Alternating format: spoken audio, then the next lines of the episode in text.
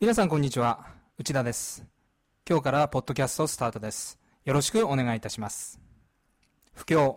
そして成熟社会の現在では単なる売り込みではいい結果が得られません。かといって売り込みをせずに単なる情報提供だけこれでは販売や成果につながるまでに時間がかかります。私は情報提供と売り込みの2つを持ったお客様になるほどと言っていただきながら買っていただくマーケティング手法が有効ではないかと考えます。このポッドキャストでは成功事例を挙げながらなるほどと言っていただきながら結果が出るなるほどマーケティングのノウハウを語っていこうと考えています。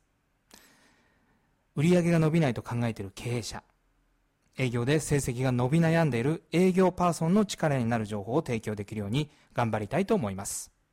早速、第1回の成功事例です。皆さんおなじみのテレビ通販のジャパネット高田は、私はまさに、なるほどマーケティングを実践していると考えています。あなたはデジタルボイスレコーダーをご存知ですか？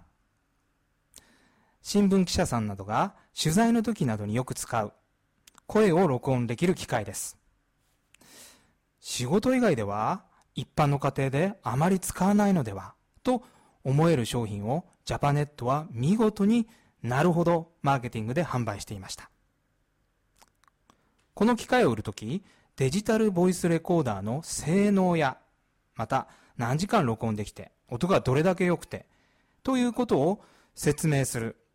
いわば売り込むというのが一般的なやり方でしょう。もちろん、ジャパネットはこの部分も説明していますが、あくまで最後、いわば補足程度です。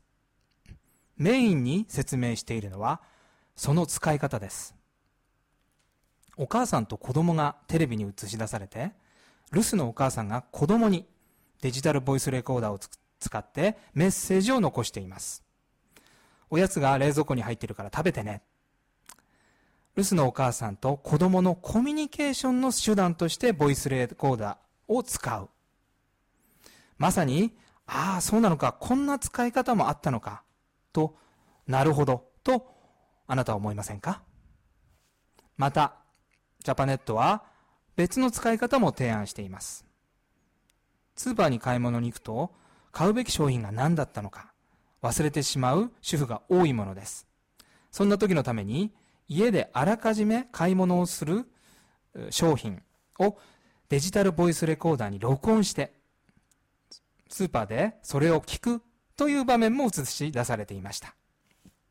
ボイスレコーダーをメモ代わりに使う。こちらもまさになるほどではないでしょうか。おそらく単にデジタルボイスレコーダーの性能や特徴を説明しても主婦は買わないでしょう。しかし、今回ご紹介した使い方2つ、つまり、なるほどを提供することで、仕事でしか使わないと考えられていた機械を主婦が購入してしまうのです。いかがでしょうか？今回はここまでです。次回のなるほどマーケティングをお楽しみに。それではまた次回。